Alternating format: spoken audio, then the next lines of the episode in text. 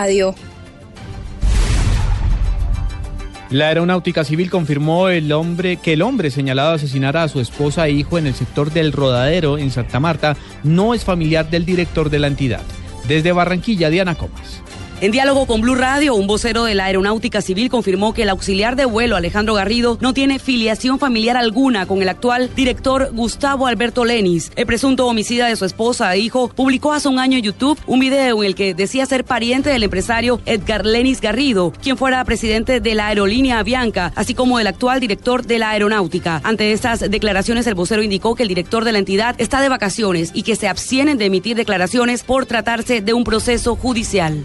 Barranquilla, Diana Comas, Blue Radio.